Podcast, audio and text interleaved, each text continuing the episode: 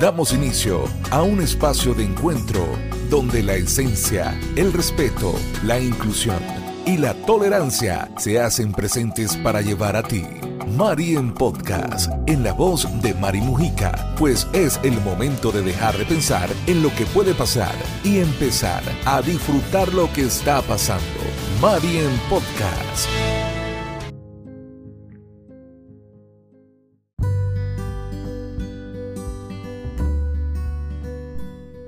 Decepción es una emoción dolorosa que se despierta en una persona al no ver concretado una expectativa construida, generalmente en torno al comportamiento de otra persona o en relación a algún acontecimiento. De esta forma, una decepción siempre ocurre tras esperar algo concreto y depositar ilusión en ello.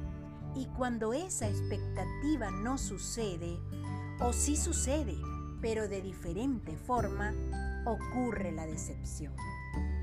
Hola amor que me escuchas, qué gustosa me siento al poder saludarte. Hoy, Mari en Podcast toca un tema que muy probablemente nos ha llegado a muchos alguna vez en la vida. Comienzo por esta frase. Cuando una persona te decepciona, aunque la perdones, nada vuelve a ser como antes. ¿Qué piensas al respecto? ¿Alguna vez te han decepcionado? ¿Quién crees que es el responsable de la decepción?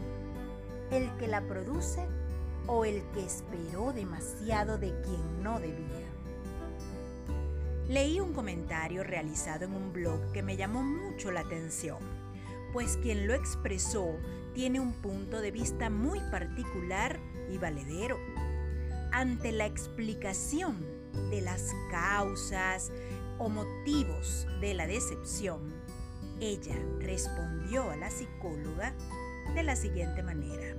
Abro comillas. Me encanta que pones toda la responsabilidad en el decepcionado, dando por hecho que no fue realista respecto al que decepciona es pura charlatanería. La gente miente. Algunos lo hacen muy bien. No siempre es culpa del decepcionado. Hay gente manipuladora y me molesta que siempre pongan toda la responsabilidad de las dolencias en el paciente. Fin de la cita. Siempre he pensado que no se trata de culpas, sino de responsabilidades y escucha bien, eres responsable de lo que permites que te hagan. No idolatres, pues nadie es perfecto, ni siquiera tú, pero tampoco debes tolerar lo que te hace daño. Y no, no se trata de rabia, ni de resentimiento, mucho menos de odio. Lo que pasa es que a veces esperas recibir lo que tú estarías dispuesto a dar y porque esa persona entonces, cuya opinión cité anteriormente, reclamaba de alguna forma que la responsabilidad de sentirse decepcionado recayera sobre el que la sufre y no sobre quien la produce? Pues porque lamentablemente existen mitómanos y también inmaduros que sencillamente deberían primero corregir su mundo de mentiras de antivalores o de inmadurez para luego pretender acercarse a la vida íntima de otro ser. Hay quienes dicen que según vibres, atraes, que a tu vida llega lo que tú atraes y que para ello debes trabajar en ti antes de pretender iniciar alguna relación. También conozco quienes en el camino van creciendo y aprendiendo con humildad de corazón y con la verdad por delante. Y eso, eso también es valioso. La decepción es un proceso interno y sucede cuando uno no se relaciona con las personas tal y como son, sino tal y como uno cree que son o tal y como quiere uno que sean. Aprender a manejarla pasa por aceptar que los demás no son ni se comportan como uno mismo, sino según su propio mundo de valores, creencias, principios y experiencias. En algunos casos, puede ser de utilidad hablar sobre estos sentimientos con alguien de confianza que ayude a contrarrestar y relativizar la situación. Cuanto mayor es el vínculo y la confianza con la persona y cuanto más concreta y definida es la expectativa, mayor será la decepción si no llega a cumplirse esta última. Generalmente, la decepción suele ir acompañada de otras emociones como la frustración, la tristeza, el enfado, la rabia o el hecho de sentirse engañado y desilusionado. Es importante ser consciente de que lo que realmente decepciona no es la otra persona o el acontecimiento en sí mismo, sino la expectativa previa que se tenía en relación a ello. Por lo tanto, la decepción es un proceso interno y sucede cuando uno no se relaciona con las personas tal y como son, sino tal y como uno cree que son o tal y como uno quiere que sean. Muchas de estas expectativas también están basadas en el propio mundo de valores y creencias personales o se construyen en consonancia con las propias experiencias. Por este motivo y en este proceso entran en juego factores como la idealización, la fantasía, la proyección, el deseo o la necesidad. Ahora bien, sucedió me decepcioné. ¿Cómo puedo manejar la decepción? Algunas claves a tener en cuenta para manejar estos estados de decepción son no generarse demasiadas expectativas respecto a los demás. Es importante tratar de ver y aceptar a las demás personas tal como son y no como uno quiere que ellos sean.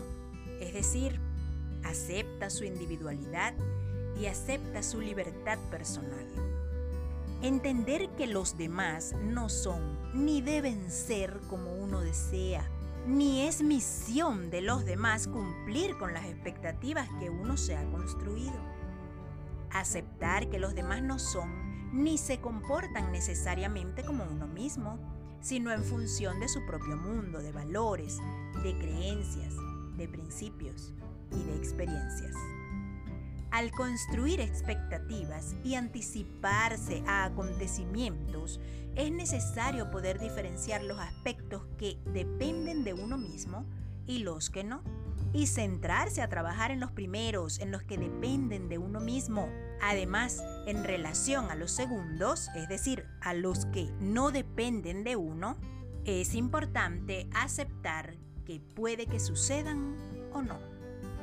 Identificar y canalizar las emociones que surjan a raíz de las decepciones o desengaños experimentados. Es normal y legítimo sentir tristeza, sentir rabia, sentir frustración, pero cada uno debe aprender a encauzar dichas emociones. En algunos casos, es importante que te desahogues con alguien de tu confianza.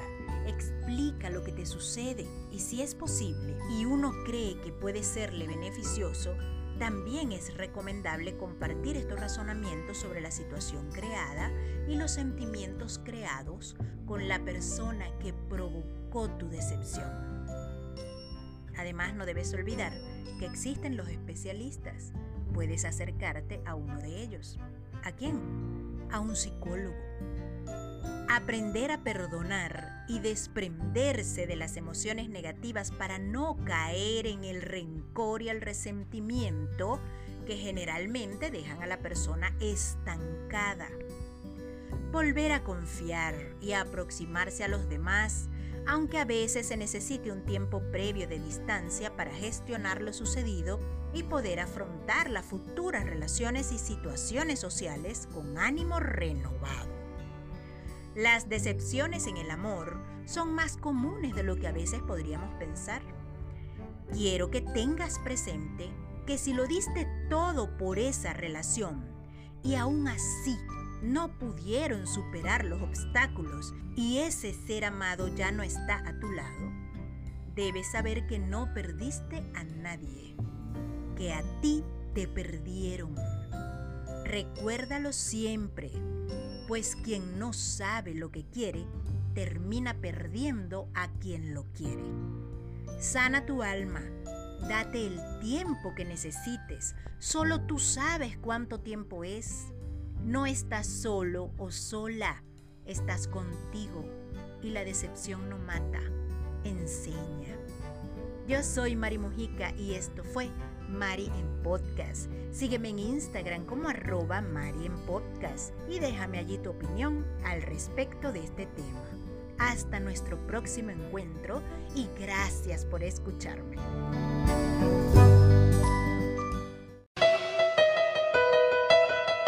Esto fue Mari en Podcast en la voz de Mari Mujica. Síguenos en Instagram, arroba Mari en Podcast.